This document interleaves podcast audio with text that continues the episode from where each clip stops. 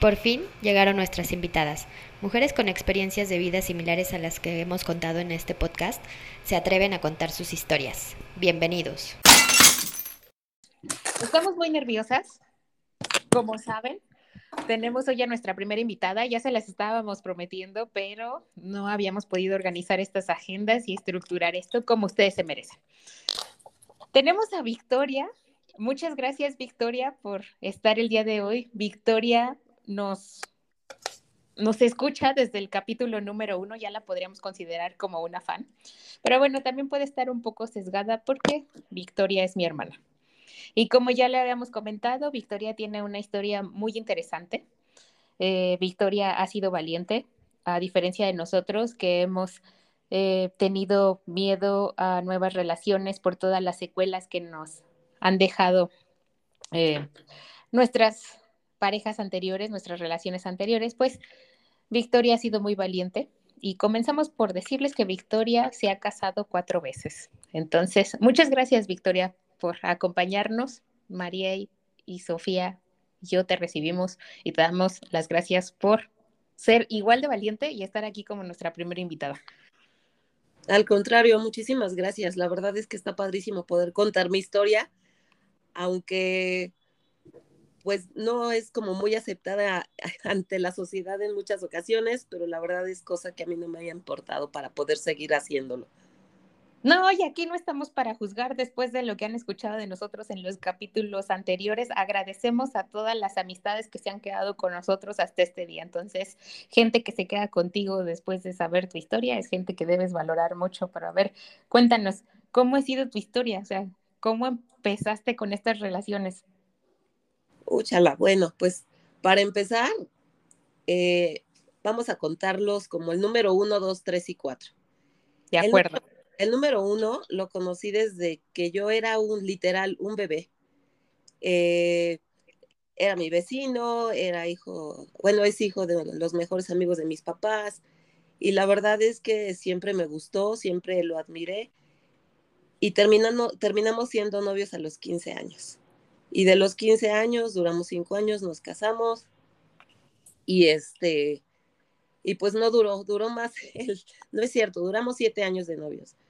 El, ¿qué te diré? 7 años de novios y 5 de casados.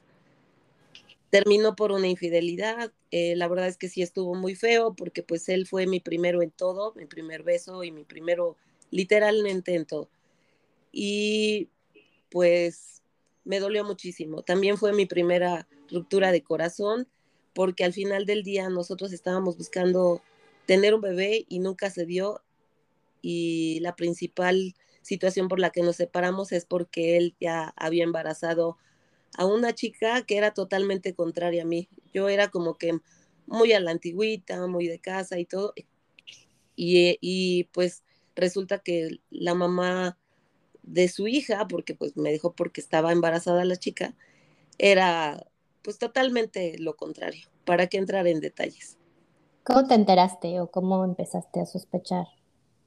Fue muy feo enterarme porque pues eh, yo lo conocí desde que él no tenía ni siquiera para pagar una colegiatura. Sin embargo, le echaba muchas ganas, venía de una familia muy disfuncional, una familia llena de agresiones físicas, verbales, eh, y pues me enteré justo porque cuando él empezó a ser exitoso, cuando él empezó a tener pues una situación económica más holgada, empezó a salir con los amigos, empezó a, a llegar tarde, empezó a llegar oliendo diferente, eh, no me podía subir a su coche sin antes que lo lavara, de repente empecé a encontrar cosas, se dio ya lo del celular, porque bueno, pues esto tiene muchos años, estaba lo del Viper y de repente le llegaban mensajes pues, extraños ahí de, de citas, disque con clientes en sábado, domingo, y de la nada me dejaba, en la noche luego ya llegaba en la madrugada, y para acabarla nos fuimos un, de vacaciones a Estados Unidos y me acuerdo que allá empezó a comprar cosas de mujer y de bebé para una compañera de su trabajo, pero pues no era así. cuando llegamos, llegamos en sábado y ese sábado se llevó todas esas cosas y pues obviamente llegamos en la tarde y él llegó hasta la madrugada del siguiente día. Cosa que ya fue cuando yo me decidí a que nos separáramos al siguiente miércoles. ¿Y cuál va siendo mi sorpresa? Que, el, que al, al próximo sábado se casaba su tía. Y pues para mí fue un shock muy fuerte el ver que él bajara de un coche con una chava que pues ya tenía fácil como seis meses de embarazo, porque ya se veía, bueno, o más, ¿eh? Porque pues ella era una chava muy alta, con, pues, con un cuerpo, pues... Atractivo. Pues atractivo, ah, dejémoslo como atractivo, pero la verdad es que sí fue en shock verlo, que bajó de la mano con ella, y pues ella ya traía una panza de embarazo, cosa que yo estaba intentando hacer con él y nunca se dio. Además, o sea que tú, perdón, o sea que tú estabas también en esa fiesta. No, no, no, no. En, la boda.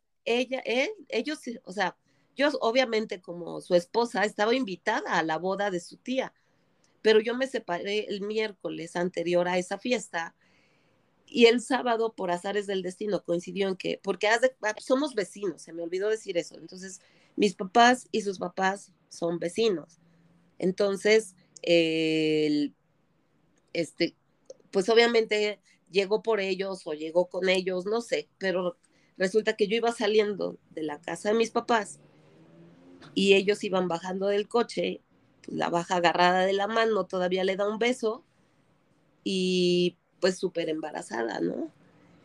Y pues sí, sí, sí me dolió. Y sobre todo me dolió porque a pesar de, de que ya nos habíamos separado, eh, pues me seguía buscando, ¿sabes? O sea, él traía un problemita ahí de una situación muy especial que no quisiera mencionar, pero cuando le daba el bajón, iba y me buscaba y me buscaba mi trabajo y me decía que quería regresar conmigo y de repente, eh, pues respetaba yo mucho que la chava estuviera embarazada, porque para mí como que es un estado muy especial el que una mujer esté embarazada independientemente de quién sea, pues es una vida y es respetar. ¿Y cómo te sentiste? O sea, después de eso, ¿qué, qué pasó? O sea, obviamente lo, podemos casi sentir. No, me derrumbé, o sea, ese día me derrumbé, me dio mucho coraje, mucho sentimiento, porque aparte cometí una tontería, o sea, porque ya estás tan acostumbrada que te vayan pasando cosas durante el matrimonio y no me van a dejar mentir o, a lo mejor a mí me pasó diferente, pero fue bien extraño que yo ahora digo, qué tonta y qué, qué, hasta dónde llegaba mi grado de dependencia de él, que no llegaba y yo decía, ay, saliendo del, del trabajo, todavía le invita a cenar, se van al cine, eh, se van al hotel y va a llegar a las 3 de la mañana, pero yo soy la esposa. Entonces yo esa mentalidad la tenía. ¿Qué, ¿Qué, fue bueno cuando me enteré que esta chava estaba embarazada?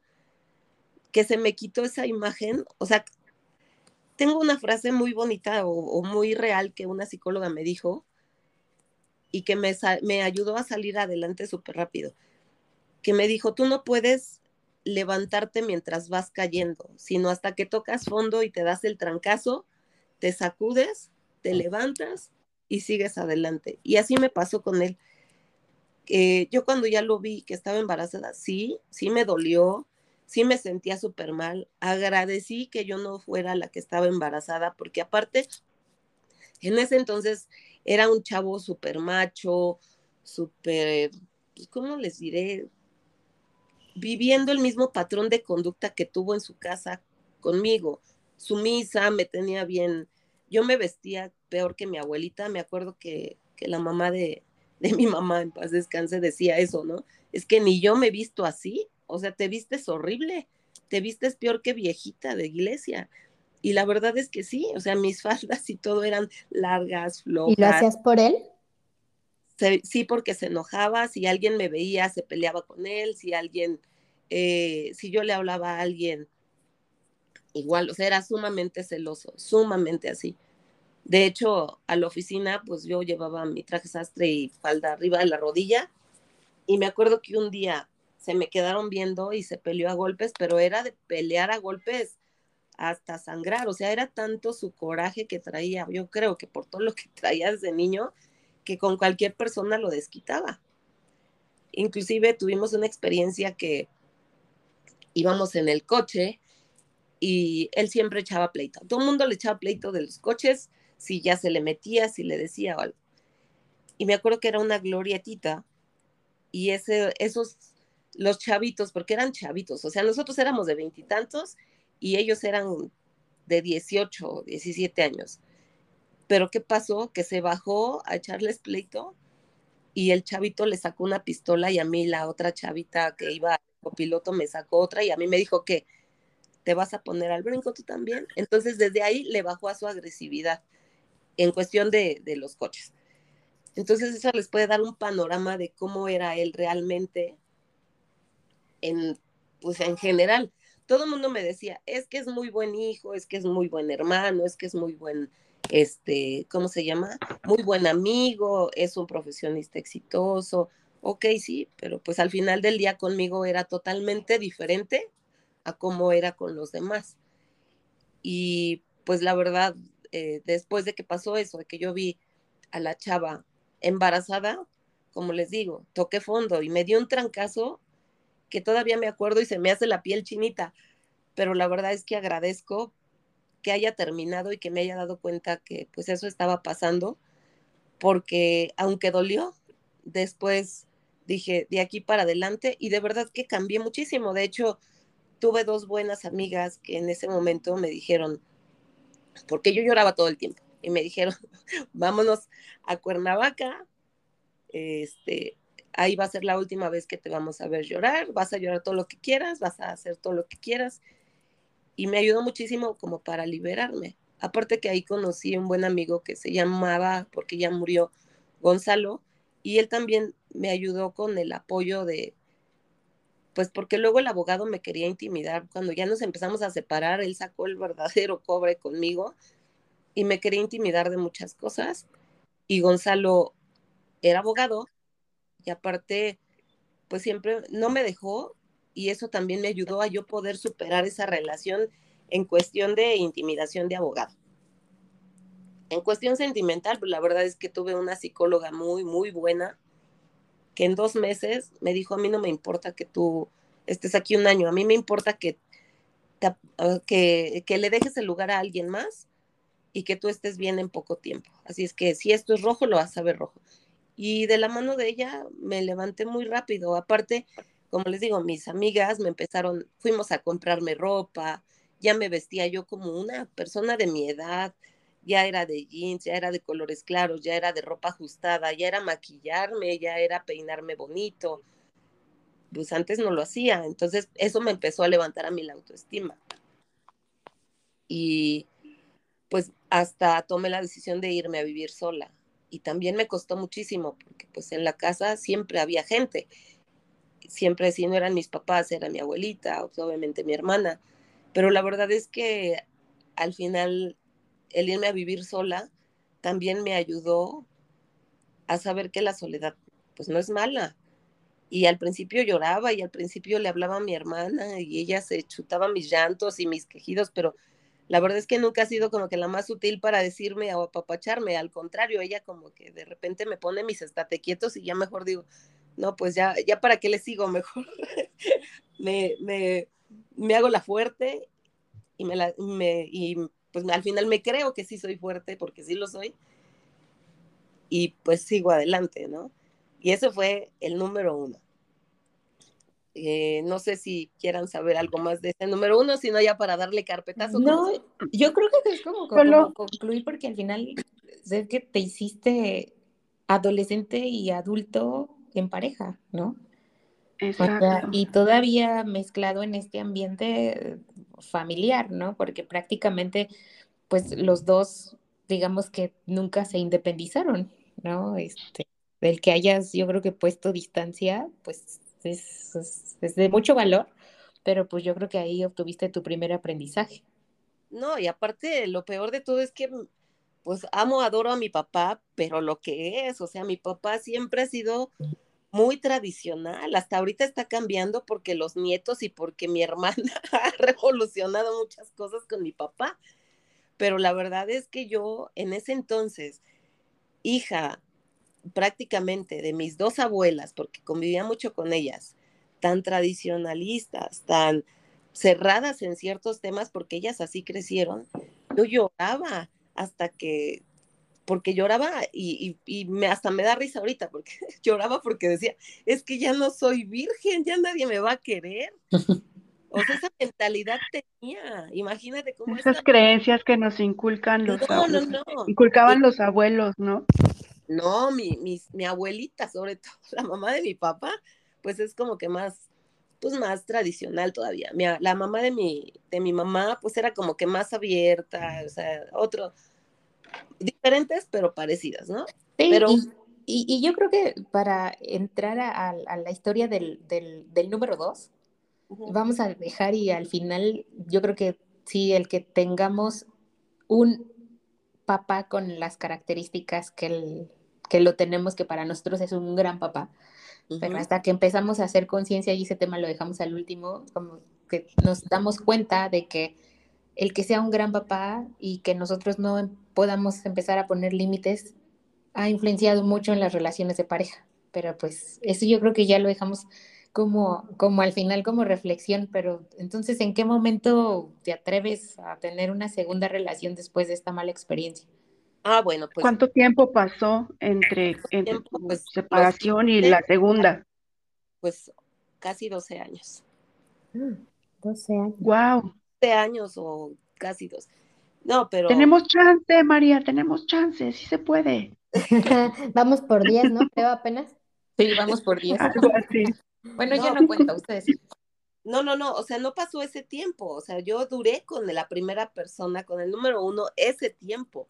Ah, ah ok. Pero entre que te divorciaste y te volviste a casar, ¿qué, qué tiempo pasó? No, pues duró como un año y medio. Ah, ah es muy rápido. No, Te aliviaste muy rápido. No, es bien importante que les diga esto. El número uno decidía todo por mí. Llegábamos a un restaurante cuando ya podíamos empezar a salir a cualquier lugar y entonces él decidía hasta qué me iba a comer, ¿sabes? O sea, él no, pedía bueno. qué comía, qué tomaba, a dónde íbamos, si salíamos, no salíamos, todo lo decidía. Esto es importante. Me imagino que también es porque tenía la misma educación que tú. Mm, sí, ¿no? o sea, bueno, obviamente más tirándole al machismo, pero al final pues era como eso para él a lo mejor en su pesa se traducía como te estoy cuidando, ¿no? Sí, porque él veía la situación con su mamá, ¿no? Entonces, que también es un tema delicado ahí. Pero bueno, les cuento esto porque viene el número dos, el número dos, eh, no duramos absolutamente nada de, saliendo él y yo, o sea, nada. Obvio, yo ya vivía sola, ya estaba bien instalada. Una amiga me lo presenta, creo que en octubre o algo así. Creo que me gusta eso, ese mes para conocer gente, fíjate. y, y se los quiero puntualizar, porque en octubre es mi cumpleaños. Y cuando va a ser mi festejo, por simple que sea familiar, en, estas, en, en, algunas ocasiones nada más he recibido la llamada de mi hermana con diferentes, eh, diferentes maneras de decirlo, pero es de, esto ya puedo llevar a alguien más. Este, oye, es que fíjate que yo dije, yo, y te logro que ya eh, al principio no me importaba tanto, ya las últimas veces, así que me perdone el número cuatro, pero en ese número cuatro cuando llegó dije, ¿ahora qué? ahora quién, ¿no? Pero bueno, sigamos. Del número dos, sí, efectivamente, en octubre. bueno, en octubre lo conocí. En enero es su cumpleaños y ¿por qué no? En enero fue la primera vez que nos quedamos juntos y haz de cuenta que él era la mujer porque al final me dijo, bueno, y después de esto, ¿qué va a pasar, no? Y yo... ¿Qué somos? Ajá, literal, así, o sea, y yo, pues, ¿qué va a pasar de qué? Y entonces, no me arrepiento porque fue una experiencia, no digo si es buena o mala por respeto a que es el papá de mi hijo, pero... Diferente. Muy diferente. Eh, pero le cometí pues la atinada decisión de decirle, pues ¿por qué no te vienes a vivir conmigo? Y cómo no, en la noche llevó sus cosas. Y cómo no, pues yo tenía mi closet porque siempre he sido fanática de la ropa, los zapatos, las bolsas y lo que se puedan imaginar. Entonces, yo tenía un closet gigante lleno de mis cosas, otro chiquito lleno de mis cosas, y dale espacio para que guarde las de él. Entonces, muy mala onda, porque dije, ¿qué tal si no dura? Yo ya moví mis cosas. Lo que hice fue ponerle dos palos de escoba con dos sillitas y decirle, bueno, aquí puedes colgar mientras tu ropa en la recámara, pues que estaba vacía, ¿no? Ahí fue el polo opuesto al número uno. Aquí yo era quien decidía, quién movía, quién hacía, quién cambiaba un foco, quién arreglaba la llave del baño, porque para eso déjenme decirles que mi papá siempre nos ha hecho como que muy, muy independientes en esas cosas. Entonces, a mí me gustaba mucho estar pegada con él y aprender, y lo hacía. Viviendo sola, pues lo hice y lo seguía haciendo. Llegó él y lo seguía haciendo, entonces él tenía una situación bien cómoda, muy, pero así muy cómoda. Entonces, eh, ahora era lo yo, era como que la relación perfecta para salir de la que traía y la verdad es que hubo algo que me hizo, pues, como que a lo mejor me impulsó a decirle que se fuera a vivir conmigo. En diciembre, eh, mi abuelito materno se pone muy mal, muy, muy mal. Y yo estuve en el hospital Navidad y Año Nuevo. ¿Por qué? Pues porque mi hermana tenía su, bueno, tiene su, tenía su familia, mi papá, mi mamá, y yo ni novio tenía en ese entonces. Entonces, me fui a Navidad y Año Nuevo con mi abuela. En Año Nuevo, mi mamá me iba a relevar y resulta que, pues, se empieza a convulsionar y, mi y me dice el doctor, ya háblale, háblale a tu familia que vengan porque en cualquier momento puede fallecer tu abuelo. Yo decía, ¿cómo le digo a mi mamá que su papá se está muriendo? Y entré como que en una crisis de pánico, de ansiedad, de llanto, de mil cosas y se me ocurrió hablarle a él y su solidaridad de decir, no, pues si quieres yo voy, yo te espero allá abajo, no pasa nada. O sea, de portarse de esa manera hizo como que lo volteara a ver, porque la verdad a mí físicamente él nunca me gustó. se, se ve bien feo, pero no sé si, si se acuerdan de un comercial de unas burbujitas que al otro día llegaba un chavo pues, pues, nada guapo, con una chava guapetona, con una charola que le dijo, hoy cumplimos un día de novios y la chava, como que, ¿qué hice? Así me sentía. Entonces, eh, pues su solidaridad me hizo voltear hacia él. Empezamos, seguimos saliendo, en enero empezamos a vivir juntos. No me acuerdo en qué mes me pide matrimonio. Ah, en mi cumpleaños, ya me acordé, porque llegué eh, había un ramo de flores gigante allá afuera, le hablé para darle las gracias por la sorpresa y él pensó que me refería al anillo que estaba aquí en mi cama con un osito de peluche y no, yo le hablaba por las flores, pero bueno, él nunca se enteró de las flores, ¿verdad? Él, él piensa que le hablé luego, luego, porque ya había visto el osito, cosa que ni siquiera había entrado a mi casa. Y bueno, al final eso cansó, o sea, el decidir, el hacer, el todo, pero hasta eso nos llevábamos bien. ¿Pero por qué nos llevábamos bien? Porque realmente estábamos cada quien en sus actividades, él trabajaba, él viajaba por trabajo, y yo qué hacía? Pues yo me dedicaba a mí, hacía ejercicio, hacía mis cosas. Llega la parte en que tenemos un hijo y entonces el hijo, ah, bueno, se queda sin trabajo y él empieza a cuidar al bebé.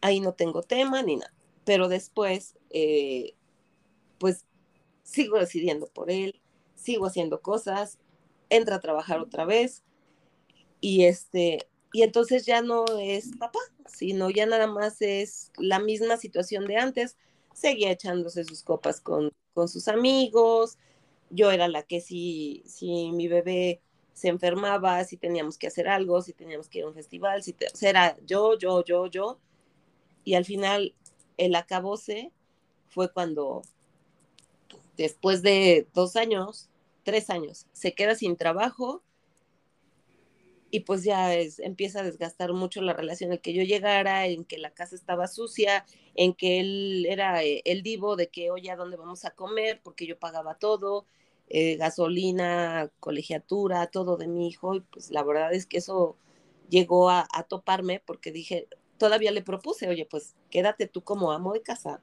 y yo, yo traigo el dinero, yo me hago cargo de los gastos y vemos cómo nos Pero quiso, dijo que no, que él no era para ser amo de casa.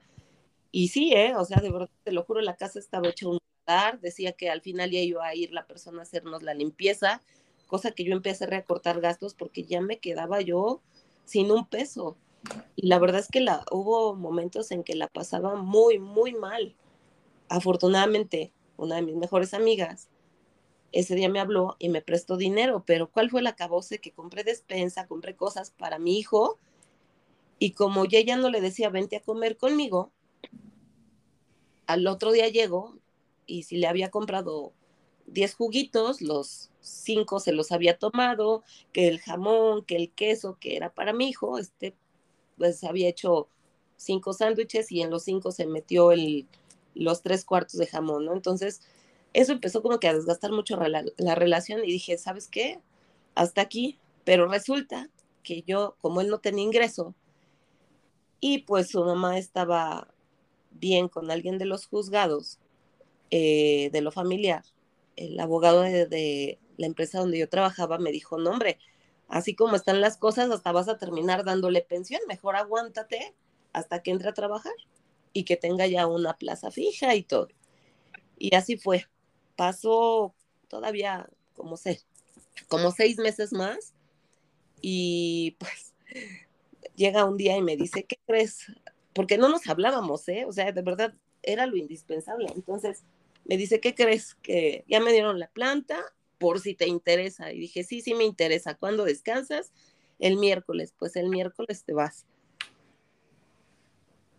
Y pues pasó ahí un proceso y todo. Pues resulta que el miércoles llega en la, el martes, en la noche llega, porque aparte ya, él traía un problema de alcohol, entonces ya llegó alcoholizado y delante de mi hijo me gritó y me gritó horrible y me dijo, siéntate. Y yo, ¿cómo? Entonces lo que hice fue llevar a mi bebé a la recámara, ponerle Peppa Pig, que le encantaba en ese entonces, le subí el volumen y le dije, aquí quédate, ve tu programa. Y entonces yo salí porque pues no soy nada dócil. O sea, después de mi número uno, dije, en la vida me vuelve a pasar. Salí y, la verdad es que le grité, le dije palabrotas y le dije, a ver, siéntate tú, tal por cual. O sea, ¿por qué me estás diciendo eso? Traes dos centavos de valor porque traes unas cervezas encima. Y ya me dijo, no, es que yo no me quiero ir, es que yo lo quiero intentar, es que me vas a quitar a mi hijo, es que... Y le dije, tu hijo es tu hijo, pero sí te vas. Y todavía imagínense, o sea, el grado de, no sé cómo decirle, o sea, de poca vergüenza, que al otro día me habla a donde yo trabajaba, que estaba muy cerca del departamento, y me dice, oye, este, te hablo para ver si tienes unas cajas o unas bolsas donde yo me pueda llevar mis cosas, porque no encuentro en qué llevármelas. Y yo le dije, no tienes vergüenza, y le colgué el teléfono. Hasta ahí quedó, obviamente ya pasó tiempo, supuestamente me vas a quitar a mi hijo un mes, no lo veía, mi hijo me odiaba, me dolía, pero bueno, esa es otra historia. Terminé con él. ¿Cuánto tiempo duraste? Ay, es que ya ni me acuerdo. No fue tan relevante para mí, pero yo que duré. ¿Como tres años? No, nueve, nueve años. ¿En serio? A ti se te hicieron como tres, pero ella no. Fueron nueve años. Sí, ya me acordé porque yo terminé con él en el 2015. Él y yo ya traíamos una relación eh, fea, de indiferencia, de hartazgo. Yo ya no quería llegar a mi casa, agarraba a mi hijo y nos íbamos a tomar que el chocolate, la malteada, a caminar a donde fuera, con tal de no llegar y verlo. Eh, hasta que entró a trabajar, bueno, pues ya era muy padre porque esos tres meses llegaba tarde y nosotros disfrutábamos estar aquí, mi hijo y yo. Entonces, el, ¿por qué terminé? Porque la verdad es que si algo no tengo es que me guste la mediocridad y creo que a la mayoría no le gusta. Y con él era todo lo contrario. Él era de las personas que podía estar parado en un tabique y en ese tabique, si no, se si no le pasaba nada, mientras todo lo demás se cayera y todo, si él estaba firme en ese tabique, no hacía nada, ni por su hijo, y hasta la fecha. O sea, la fecha sigue siendo igual, la gente no cambia. Pero este, eh, pues por eso realmente terminé con él, porque no era un hombre con aspiraciones. Yo todavía le di la oportunidad, oye, termina la preparatoria, mete a estudiar un idioma, porque él estaba en el ambiente restaurantero, en el ambiente de los casinos, y siendo bilingüe tenía más oportunidades de crecimiento o moverse a otro tipo de casino que en el que estaba. Este, de ahí, como las cosas ya estaban muy mal, conocí al número tres. El número tres lo conocí en Facebook. Me mandó solicitud empezamos con un, oye, ¿de dónde te conozco?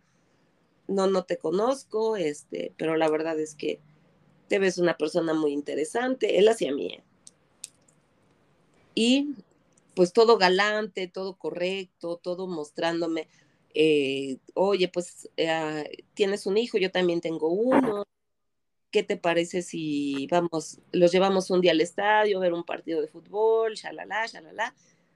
Y yo decía, siendo un hombre ya de 50, no, en ese entonces 47 y yo tenía 38 años. Siendo un hombre ya maduro, según yo, ya más centrado, pues tendría pues, más noción de saber qué era lo que quería en la vida, ¿no? Y sí, sí la tiene y perfectamente la tiene.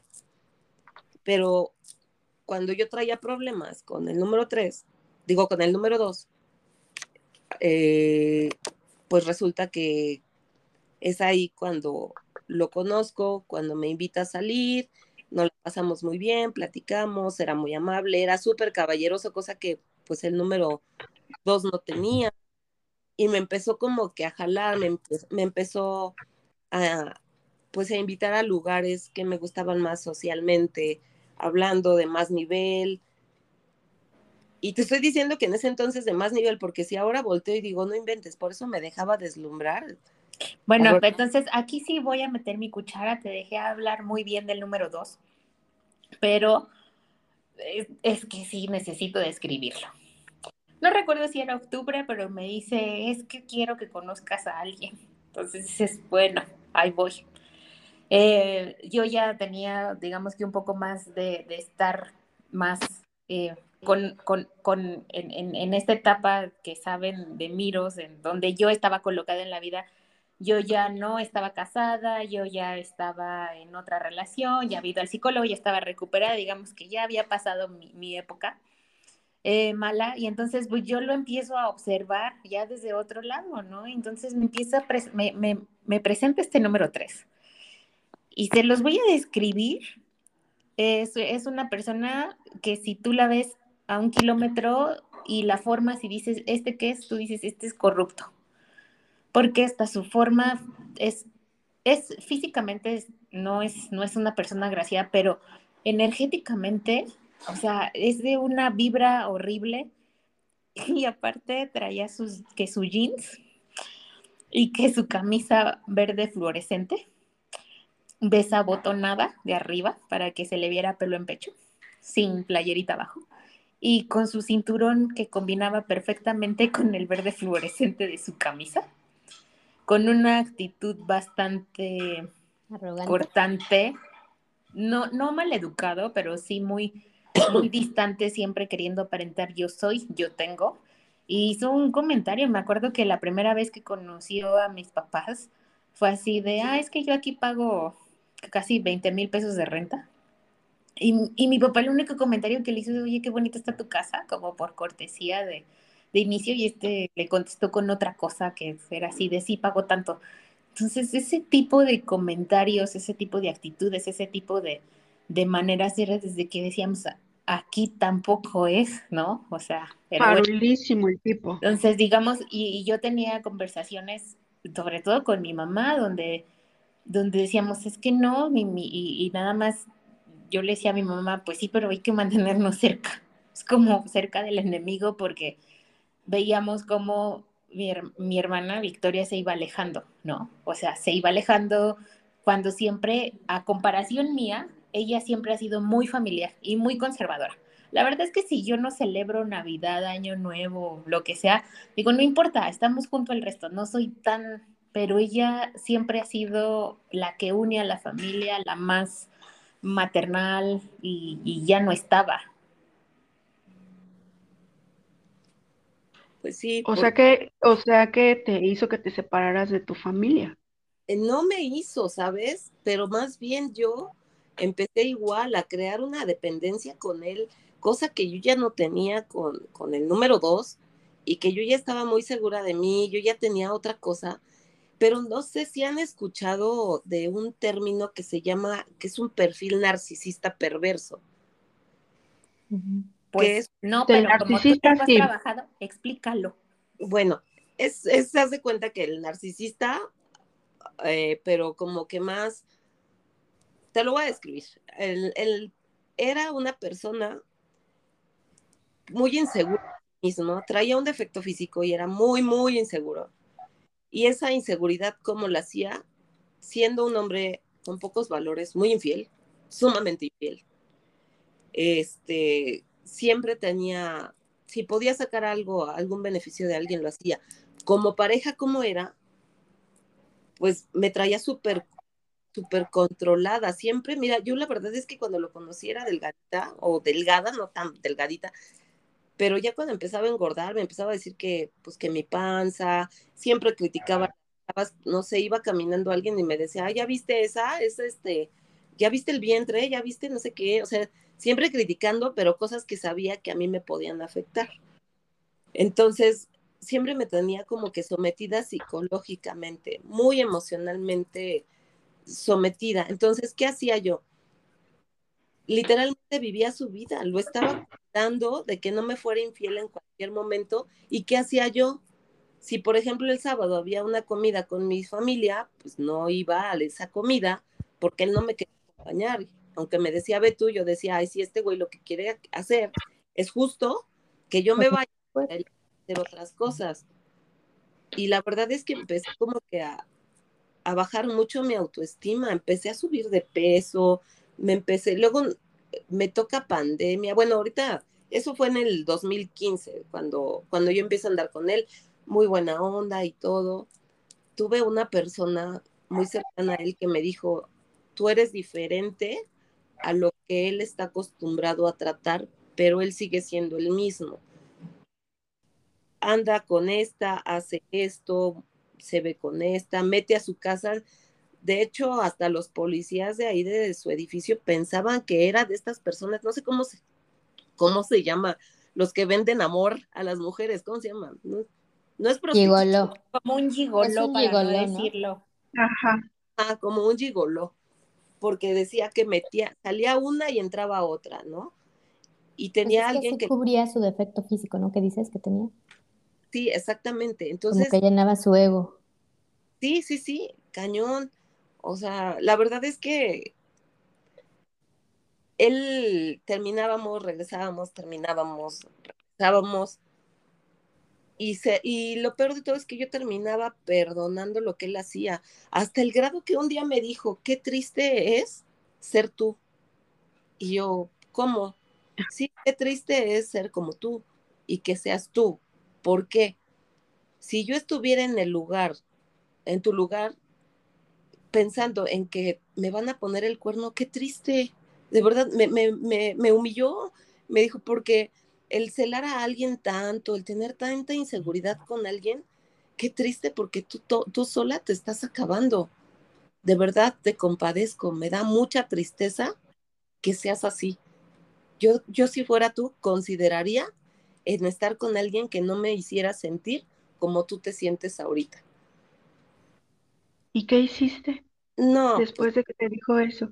Ah, pues seguí con él, terminé con él, regresé con él, porque haz de cuenta que como buen narcisista, mientras te tiene sometida, es como que pues él ave más, no sé, como que, ¿cómo te diré? Pues sí, el pavo real con las alas estiradas y todo. Cuando te alejas y le pones un estate quieto, es cuando cede, cuando te llora, cuando te promete, cuando te dice, puta, casi, casi hasta se estira para que pases encima de él. Y la verdad es que así pasaba. Era su modus operandi. Sí, aparte, ¿sabes qué? O sea, yo estaba tan consciente que me ponía el cuerno, porque aparte, él tomaba pastillas como la Viagra, que es el, no sé qué, qué, ese tipo de pastillas, y de repente yo veía que en el coche traía, cuando ya conmigo ya no tenía nada que ver, ¿no? Que en la casa tenía pastillas vacías, porque cuando yo me iba a trabajar, ahora me entero, ¿no? Ya después de que ya no estamos juntos, que metía hasta la de las papas, este, ¿cómo se llama? A la francesa de ahí de la, del lugar donde él trabajaba, y tú dices, no manches, ¿qué, ¿cuál fue mi reacción cuando terminé con él en friega irme a hacer un estudio? para ver si no tenía nada. Hasta ahí llegaba mi miedo. Pero bueno, claro. y aparte, ¿sabes qué? Lo más feo fue que yo estoy con él en 2015. Termino en el mismo 2015 con él, por lo mismo de que dije, yo no voy a aguantar esto, shalala, shalala. En el 2015, en noviembre, termino con él. Y en enero él empieza a vivir con alguien más, con la que me ponía el cuarto empieza a vivir en enero del 2016 y se casa en ese mismo año, no sé en qué mes, del 2016. Y en 2017, la chava entera que él pues, le pone el cuerpo, el mundo y todo, y la muy audazmente le vació la casa, le vació las cuentas y se fue. Qué buena onda, es de las mías. Sí, yo me entero y me dio, pues, la verdad, lo disfruté tantito, pero me ganaba la otra parte, ¿sabes? Y entonces, por azares del destino, nos encontramos otra vez. Yo acostumbraba ya otra vez salir sola, hacer mis cosas sola. Tenía buenos amigos que me invitaban a salir. Este, y un día estaba tomándome un clericot y que se aparece por ahí. Empezamos a platicar y de ahí ya valió empezamos a salir otra vez y hasta el 2018. A mí me operan, me quitan la matriz y resulta que quedo inhabilitada de una pierna y al 50% de la otra. Fue, la verdad que fue un episodio muy, muy feo para mí porque pues dependía de alguien hasta para que me llevara al baño. Hasta para levantarme de la cama, porque pues mi pierna era un trapo. Pero bueno, ¿qué pasa? Pues que el hospital donde yo estaba, estaba muy cerca de donde él vivía y de donde él trabajaba. Entonces todos los días, por lo menos una hora, estaba ahí conmigo. Pero ¿qué pasa? Cuando yo me voy a vivir a casa, por lo mismo que no me puedo ni mover, llega el primer de semana y resulta que me dice, le digo, oye, vienes el sábado, vienes mañana por mí. No, yo nunca acordé que iba a ir hasta allá a verte. Entonces, cuando te recuperes, volvemos a platicar. Y entonces yo, la verdad es que yo ya, dentro de mí, yo sabía que cuando me operaran y yo me fuera a la casa de mis papás, mi recuperación, pero no con que iba a quedar mal de las piernas, este, pues él ya no, él no se iba a hacer cargo de mí y eso iba a terminar, eso nos iba a distanciar. Afortunadamente yo ya tenía esa conciencia y resulta que así fue. Entonces yo me enojé muchísimo y le dije, ¿sabes qué? Vete a la fregada hasta aquí. No quieres verme, no me veas, nada más me quieres ver cuando yo estoy bien, porque yo era la que me iba a quedar a su casa. Entonces, no quieres verme, no quieres venir hasta acá, bye. Me dolió, pero te lo juro, le lloré media hora y dije, vámonos, ¿qué es más importante? Mi rehabilitación. Necesito volver a caminar sí o sí porque tengo un hijo chiquito. Entonces, necesito irme a vivir a mi departamento porque no es sano que yo esté viviendo con mis papás. Y pues resulta que eso poco a poco empecé a retomar la movilidad de la pierna, me regreso a la oficina, no me acuerdo en qué mes, y me vuelve a buscar muy hábilmente, una de sus amigas me debía dinero de un producto de la empresa que yo, trabajaba. Lleva, Él lo lleva, afortunadamente no está, lleva el dinero, me lleva dos boletos para ver a uno de mis grupos, que es Cash, y me lleva el café que me gustaba. le recibo las cosas, la chica de recepción me dijo, ¿quién crees que vino? Y te dejó esto.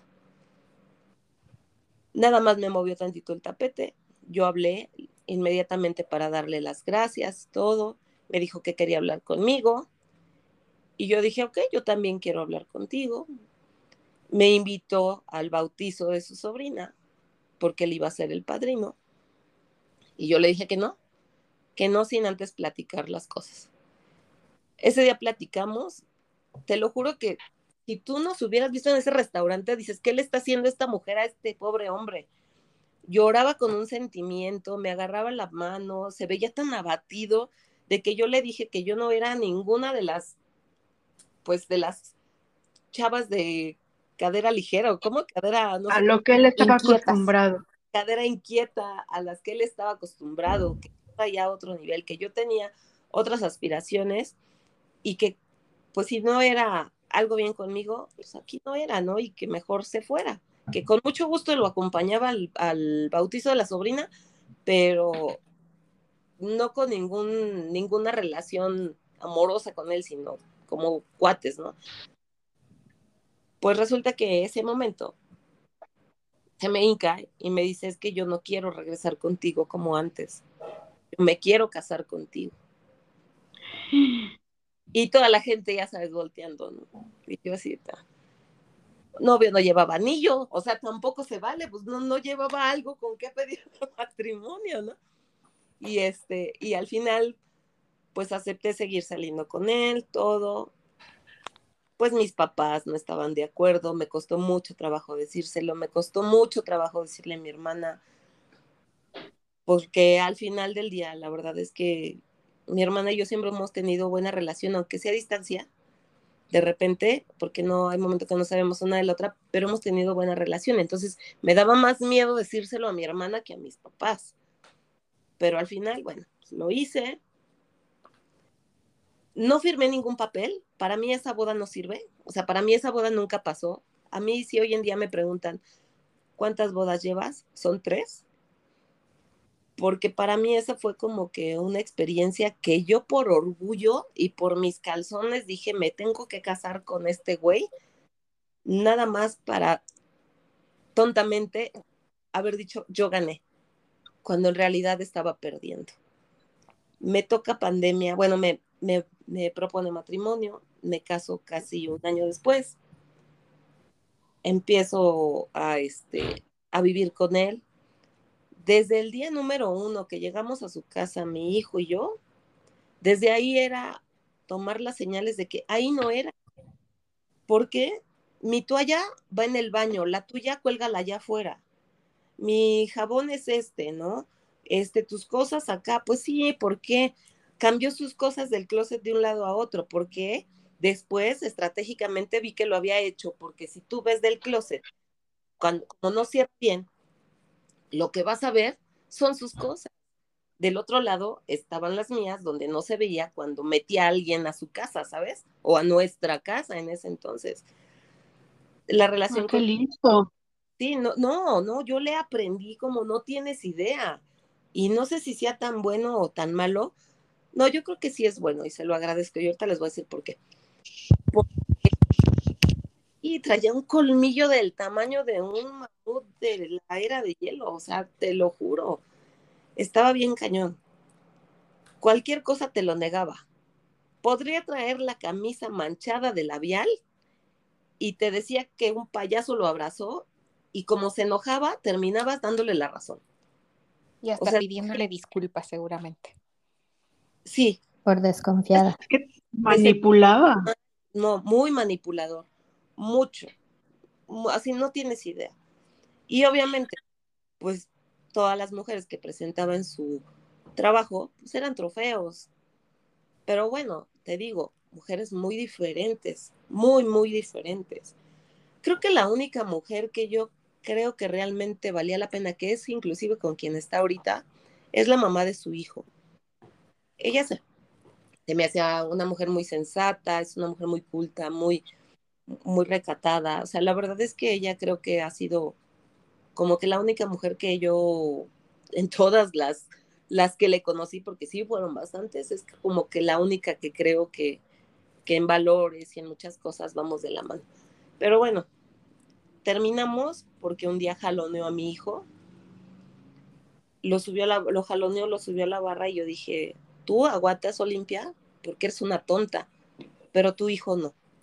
Si de por sí ya lo tienes con cambios, con cambios de escuela, cambios de casa, cambios de muchas cosas, todavía aceptar eso, dije no.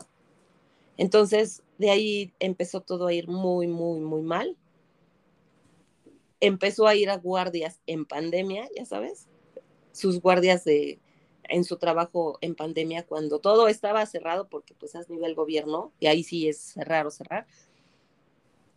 Y de repente empezamos a, a discutir, porque haz de cuenta que nos bañamos juntos, salimos y bien, bien audaz, de repente se empezó a poner, ah, porque hasta la ropa interior se ponía diferente cuando iba a sus encuentros amorosos.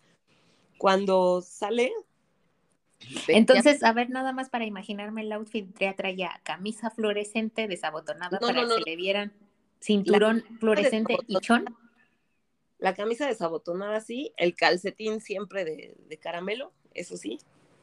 Y este, pero eso sí, pura marca, ¿eh? Aunque fuera del Tianguis del World Trade Center, pero decía Hermenegildo Secna, o decía, este, ¿cuál era el otro que, que usaba? Ferragamo. Ferragamo, sí, claro. Es un patrón. es un patrón. Pero bueno, al final, este, este señor, ya hasta se me fue lo que les estaba platicando, ¿ya ves? Bueno, este, azotó a mi hijo, bueno, lo jaloneó, y ahí sí me dio. Entonces todo se vino abajo. De repente empezamos a discutir porque te digo que se, se cambió la ropa interior en lugar de ponerse un pants, se puso el jeans y este, y sí, siempre su camisa desabotonada y se bañaba en perfume, ¿no? Y se va, ah, se iba a ir, pero eso fue después de que leyó un mensaje, o sea, ya estaba vestido, leyó un mensaje y se fue. Y entonces en la puerta le digo, ¿y qué onda? ¿Qué hora vas a llegar o qué? Y me dice, este, pues no sé lo que me vaya a tardar. Y yo dije, mira, ¿sabes qué? ¿Por qué nos hacemos, por qué nos estamos haciendo tontos? O sea, yo sé perfectamente a dónde vas. Y me empezaba a decir, es que estás loca, es que tus celos no te dejan, es que la verdad, eh, no, no sé, ya no puedo dar un paso sin que tú pienses mal, bla, bla, bla. Y la verdad es que siempre se salía por ese lado. Y hemos comentado varias personas con las que hemos tenido el mismo tema con diferentes personas, obviamente, y ese es como que su, su patrón de conducta. Te echan la culpa. Te echan la culpa, sí, exacto. Tú desconfías de ellos, ¿no? O sea, no. Y este, y bueno, resulta que en ese momento me dice, ¿por qué no nos separamos? Y yo, ok, vamos a separarnos. Y el otro se quedó como diciendo en la torre, no me está rogando, ¿no? Como en otras ocasiones de vamos a pensarlo, yo le dije, yo no me quiero ir, pero si tú dices que vamos a separarnos, nos separamos. En ese momento, él se fue, le hablé a mi hermana, le dije, ¿sabes qué? Me voy a separar, necesito una mudanza, necesito que este, pues, lo principal es que Emi no vea estas cosas. Y luego, luego fue por Emi, fue por mis cosas de valor. Y este, y en la tarde que llega, pues yo ya había bajado varias cosas, yo ya estaba empacando y todo y me dice, ¿sí te vas a ir? Y yo, sí, sí me voy a ir. Y me dice, es que yo sé que no tienes a dónde irte. Le dije, no, ¿qué te pasa? ¿A dónde irme? No me falta. O sea, afortunadamente mis amigos siempre han seguido siendo mis amigos. Digo, tengo la casa de mis papás, el departamento que yo tengo, bueno, pues está rentado, pero al final del día puedo platicar con esta chava. Le digo, o sea, no pasa nada, sí tengo a dónde irme, no te preocupes. Dice, bueno, es que yo pensé que te ibas a quedar pues todavía como un mes o algo en lo que arreglabas tus cosas. En. Le dije, no, para nada, yo ya me voy. Y afortunadamente uno de mis amigos me ayudó a conseguir una mudanza barata, este, me empecé a ver y resulta que cuando estoy arreglando mis cosas, me dice que su papá se cayó y que fuéramos y que... Entonces, mi mejor amiga pasó por mí, nos fuimos, nada más lo dejé ahí con su papá, yo me dejé el coche ahí, me fui con mi amiga, empezamos a platicar, al otro día ella me ayudó a hacer la mudanza y cuando salí, lo que hizo él fue decirme, oye, es que yo quería agradecerte todo lo que has hecho por mis papás, shalala. Le dije, mira, sabes si hubiera hecho cosas tan buenas, tú no hubieras sido así conmigo mejor déjalo así. Agarró, me volteó, me dio un abrazo, cosa que yo no respondí. Agarré mi coche me fui. Obviamente en la esquina a llorar, pero la verdad es que debo confesarles que en ese momento lo que yo sentía fue un descanso, como que me quitaba un peso tan enorme de encima, que dije, ok, por fin terminó. ¿Y saben qué era lo peor de todo? Que no me atrevía a tomar la decisión y él la tomó por mí y eso fue lo que me gustó. Obvio no está como que muy padre no hacerme responsable de, de lo que yo quería, pero sucedió y al final terminó con todo, pues con toda esa relación tan tóxica, tan humillante. Y tiempo después, ese número tres, me con el pretexto de ofrecerme un trabajo empecé a trabajar ahí y todo, pues resulta que regresamos, pero no funcionó. Por azares del destino, viene el número cuatro. ¿Algún comentario? ¿Alguna pregunta? Con el número tres, ¿cuánto tiempo duraste? Pues del 2015 al 2000, ¿qué estamos? 21, al 2021. Sí, con mm. esas, con esos, con esos espacios de tiempo. Ah, bueno, pero no les conté que, ah, no, sí, les conté que se casó, ¿verdad? Sí. O sea, y todo, ah, lo, lo, más chistoso de la vida es que la persona con la que vive, les digo que es la mamá de su hijo, y con la hijastra de él yo me llevaba muy bien. Y ella es que dice mi mamá que en la vida regresaría con él, que tú por tonta lo perdonaste, que te hizo muchas cosas, que te pasó muchas mujeres por enfrente, shalala, shalala, y tómala vive con él.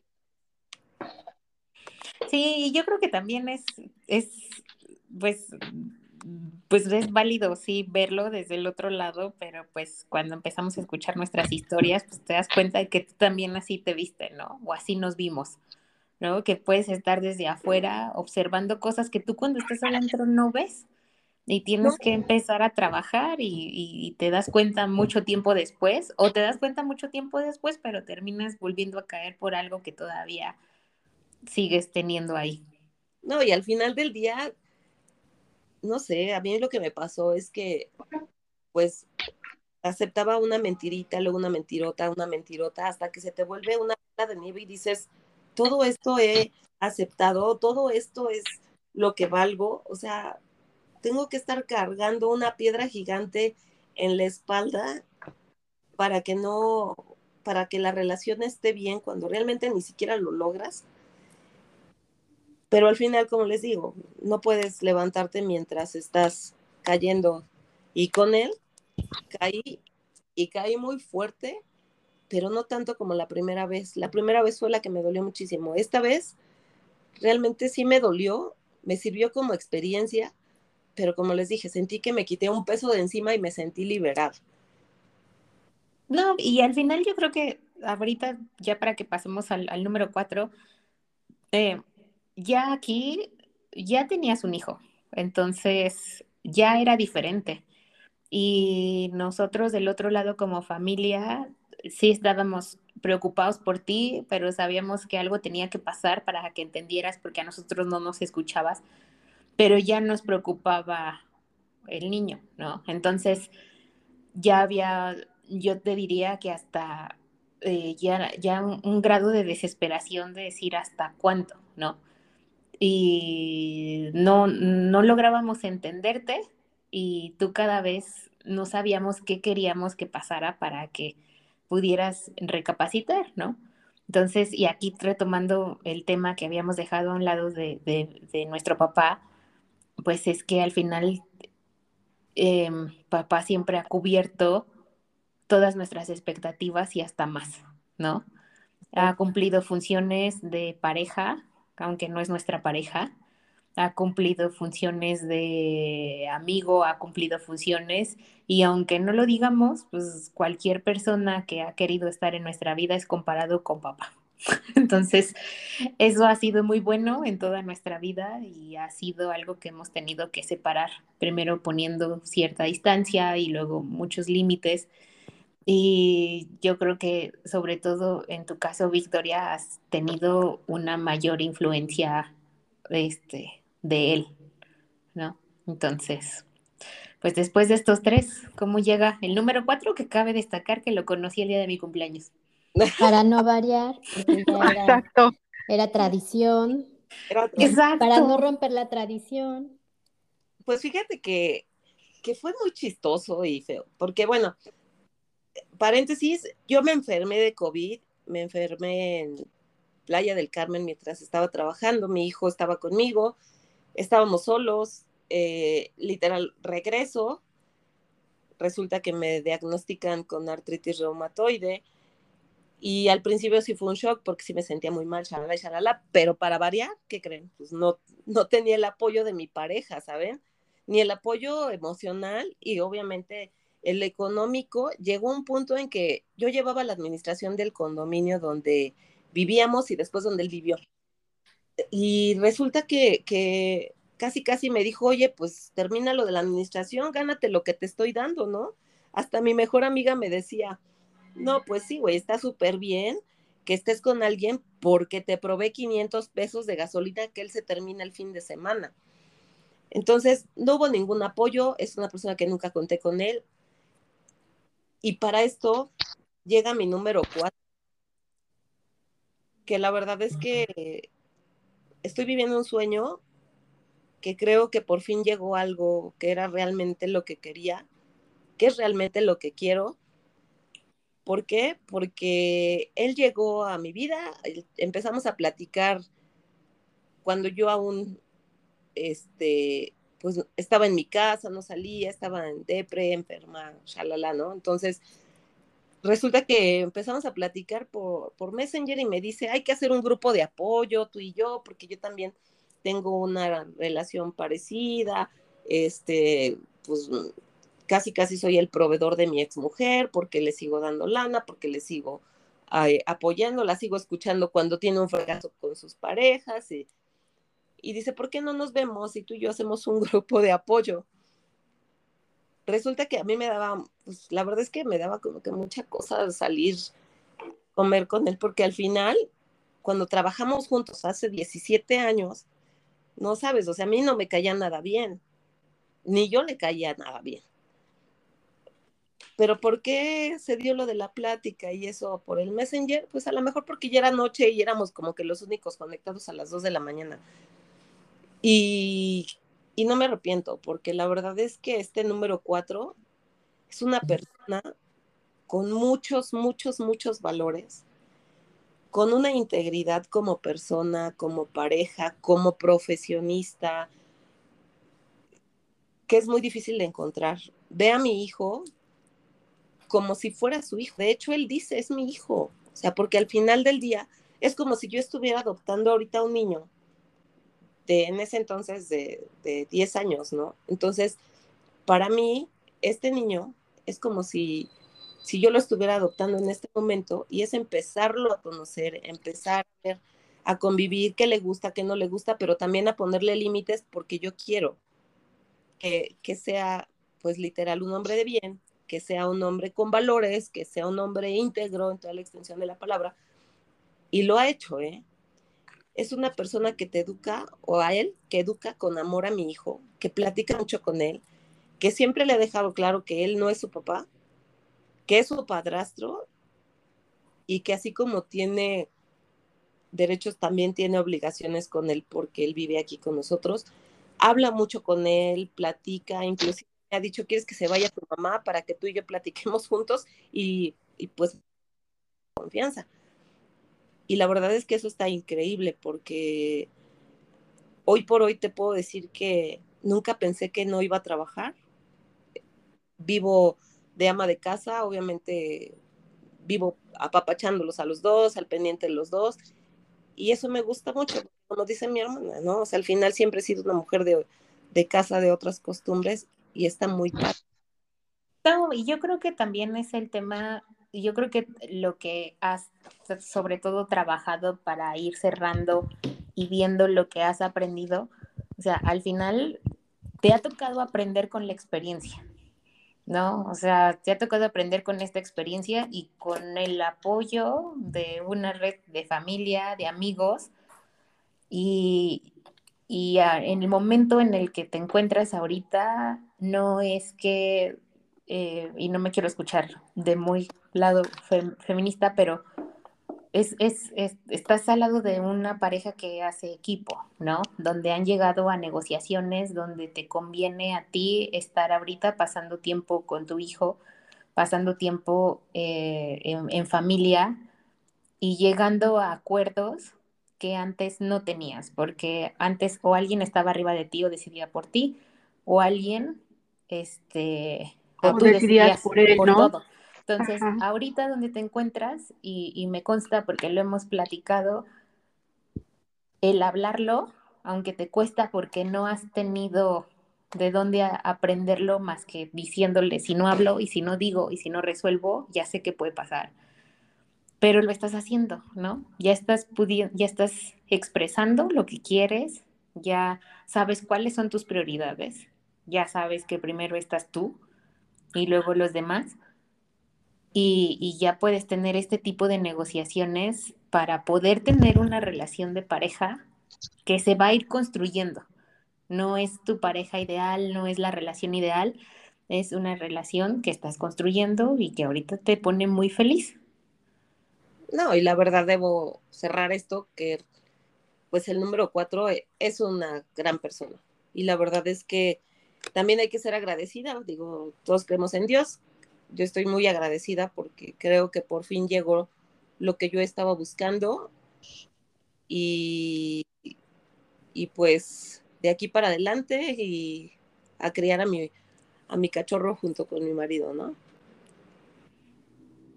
Sí, y, y, la verdad es que también es de valientes contarlo.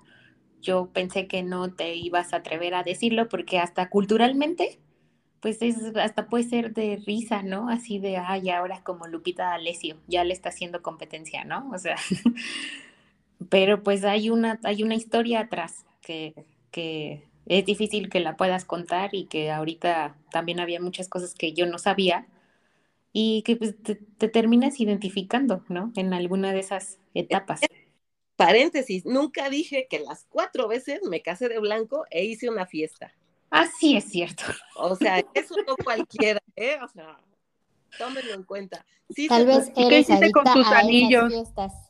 Los anillos los tiene mi mamá. El, obviamente, con René solo hay un anillo de bodas, porque el compromiso es de corazón y de cabeza y, y de alma, no es de una, una piedra, como me había pasado anteriormente. No, está muy bien. Entonces, sí, ha habido todo. Entonces, a lo mejor ahí está la fórmula secreta, porque pues tengo amigas que no son ustedes, que ni una, ¿no? Entonces de repente me dicen, oye, dile a tu hermana que cómo le hace. Bueno, pues ya aquí ya pueden conocer un poquito de su historia. A lo mejor también su destino es ser wedding planner, ¿no? Porque cada vez, eso sí hay que reconocérselo, las bodas le quedan mejor. Y hay cosas que hasta yo le digo, oye, ya, ya ni siquiera imprimas invitaciones, eso ya, ya, ya aprendiste que, no, pues ¿por qué no? Entre más ridícula, ahí, mi hermana, mi hermana está. Pero disfrutas las fiestas, así es que acá. Ah, sí, yo, a mí, a lo mejor esa es tu verdadera adicción. No, no, para nada. La, fiesta. Esta es la última vez, te lo juro, la última, ya, ya estuvo, aquí me quedo. Qué bueno. Pero pues, bueno, o sea, como una conclusión, ¿qué es lo que puedes decir de tu aprendizaje y de que cómo lograste o cómo, cómo logró que, que llegara esa persona, ¿no? O sea, porque seguramente después de tantas eh, relaciones así, ¿qué fue lo que crees que, realmente eh, te ayudó a, a tener a esta persona? Bueno, ¿qué me ayudó? Una, Una es este aprender que nadie está por encima de ti. Y se va a ir muy egoísta, pero ni tus propios hijos. ¿Por qué? Porque si tú no estás bien, tampoco puedes, puedes hacer que tu hijo esté bien. Entonces, si tu hijo te ve bien, ¿cómo te diré? No dejes que nadie pase por encima de ti. ¿Qué me hizo? Porque tú estás bien, todo, o sea, todo a tu alrededor va a estar bien. ¿Qué me hizo llegar a la persona correcta? Observar y no permitir. A la primera señal que yo veía de alguien que no me gustaba, huía. Así de fácil. Porque la verdad es que vas permitiendo un octavo de una y terminas convirtiéndote en, hasta bien de una, ¿no? Entonces, no, no permitas abrir bien los ojos cuando te sientas mal, pues aferrarte a esa red de familia, esa red de amigos que tienes y quienes verdaderamente son tus amigos siempre te van a decir la verdad, por muy dura que sea, y la tienes que aguantar, porque al final te están diciendo realmente eso, ¿verdad? No te están queriendo decir algo que tú quieres escuchar, ¿no? Y a mí lo que me ha servido con René también es no cometer los mismos errores del principio. Respetar sus espacios, él respeta los míos y decir que no nos gusta, porque a veces por temor te quedas callada. Y con él no, o sea, por muy mínimo que sea, oye, no me gustó que pusieras, no sé, el tenedor acá, ¿no? Entonces, digo, eso es una estupidez, pero al final... La comunicación, ¿no? Mucha comunicación, mucho respeto y mucha confianza. Pero la confianza se va ganando. Y la verdad es que claro. sus actoras, ahora sí que pues, su, sus, ¿cómo te diré? Los hechos me han demostrado que, que es un hombre en el que puedo confiar. Pero sobre todo es un hombre en el que yo puedo ser como soy y seguir confiando en que estoy haciendo lo correcto. Ay, pues qué bonito, eh, Victoria. Pues muchas gracias por compartir tu historia con nosotros. Eh, la verdad es que estás bien interesante y como bien dice Miros, es de valiente lo que tú haces o lo que tú hiciste, ¿no? De, de confiar y que se pueda encontrar a la persona que, que realmente quieres para ti en tu vida. Claro, y no tienes que aceptar a alguien por soledad. Creo que ahí es cuando empiezan, ahora sí que lo que mal empieza, mal termina, ¿no? Y a veces uno agarra cualquier garra por, por, por soledad y eso es el peor error que puedes cometer. Tus historias me recordaron, hay un, este, un podcast, bueno, no es, pues sí, es un audio en, YouTube que se llama Todos son iguales, que habla de los sapos eh, y el príncipe, ¿no? la historia que nos contaron desde pequeñas, en donde el, va una chica, escoge a un sapo y le dice a la señora, agarra el que quieras, todos son iguales. Y obviamente le dice, tienes que alimentarlo para que se convierta en un príncipe, tienes que decirle cuánto lo amas, cuánto, este, cuán, cuán importante es para ti, no sé qué. Entonces esta chava así de, ahí, a ver, bueno, lo voy a hacer, ¿no? Por no dejar. Y empieza a hacerlo y obviamente pues el sapo se convierte en príncipe, pero después la engaña, le exige manutención, le exige buenas cosas, choca su coche, se hace un desastre, ¿no? Entonces al final va y lo devuelve y le dice, te dije que todos eran iguales, ¿no? O sea, ahí es lo que dices, no pases, o sea, no dejes que pasen por encima de ti, ¿no? Porque esta chava, o sea, empieza, se supone que empieza a conseguir dos trabajos para poder mantener los lujos del tipo, ¿no? De, de su príncipe ahora, ¿no? Y empieza así, o sea, se desgasta, se descuida y entonces el, príncipe, el sapo príncipe ahora, la engaña y le dice, oye, ¿por qué me engañas si te estaba dando todo? Y dice, pues porque te descuidaste, porque dejaste de darme tiempo, o sea, sin saber que todo eso lo hacía por él y para él, ¿no? Entonces, ¿qué es lo que ve él? Te descuidas, ya no este, tienes tiempo para mí, ya esto, ya esto, entonces... No, y trasládalo eso, no a lo material, a tu autoestima, con tal de que él se sienta bien, tú Ajá. te vas peor. Claro. Sí, porque ella, ella, ella, eso es lo que dice, ¿no? O sea, al final va, lo regresa y le dice, ¿sabes que Ya no quiero nada, porque le empieza a decir ahora al revés, porque le dice, ¿cómo, cómo lo regreso, no? y le dice, pues, valórate tú, ¿no? Y empieza a decirle, tú no eres eh, un príncipe, tú eres un sapo asqueroso, feo, y no sé qué, y no sé cuánto, y no sé qué más. Total de que el sapo se vuelve a ser chiquito y se vuelve a ser sapo. Entonces ya va y lo regresa y le dice la señora, te lo dije, todos son iguales. Entonces, este, digo, si pueden escucharlo, se llama Todos son iguales, eh, del príncipe Sapo, y tus historias, la segunda principalmente me recordó ese, o sea, me llegó así el clic con el, con el, el, audio este que les comento, porque dices que le dijiste, pues vente a mi casa, y ya después hasta te decía, oye, no me alcanza, ¿no? No, a mis amigas decían, a mí la verdad es que no me caía nada bien porque llegaba y casi, casi es así como que vean lo que traigo, ¿no? O sea, volteenme a ver todos y pues, dices, no inventes. Sí, exacto. Pero pues bueno, muchas gracias por contar tu historia. No sé si Sofía tenga algo más. No, no, no, este, yo creo que lo que te dije, ¿no? Es de valientes lo que, lo que has hecho. Y pues sí, te agradecemos mucho el que hayas querido participar con nosotros. Este, de verdad, muchas gracias. Y gracias a todos los que nos escuchan, que siguen escuchando lo que tenemos que contar. Este, esperen nuestros siguientes capítulos. Vamos a seguir teniendo más invitados. Y yo cierro. Valórense, por favor. De verdad, la gente siempre va a estar hablando. No saben las críticas que yo recibí por casarme por cuarta vez y de blanco. No me importó. Salí ganando. Pues muchas gracias nuevamente y estamos, eh, esperen nuestros siguientes episodios. Eh, vamos a seguir teniendo invitados y vamos a, hacer un poco más el te, a tratar los temas un poco más generalizados, ¿no? O sea, las, que las historias sirvan para precisamente darnos este aprendizaje que nos acaba de, decir eh, como conclusión Victoria, ¿no? O sea, a través de su experiencia, cómo logró ahora justamente lo que quiere. Gracias. Nos escuchamos en el siguiente. Bye. Bye.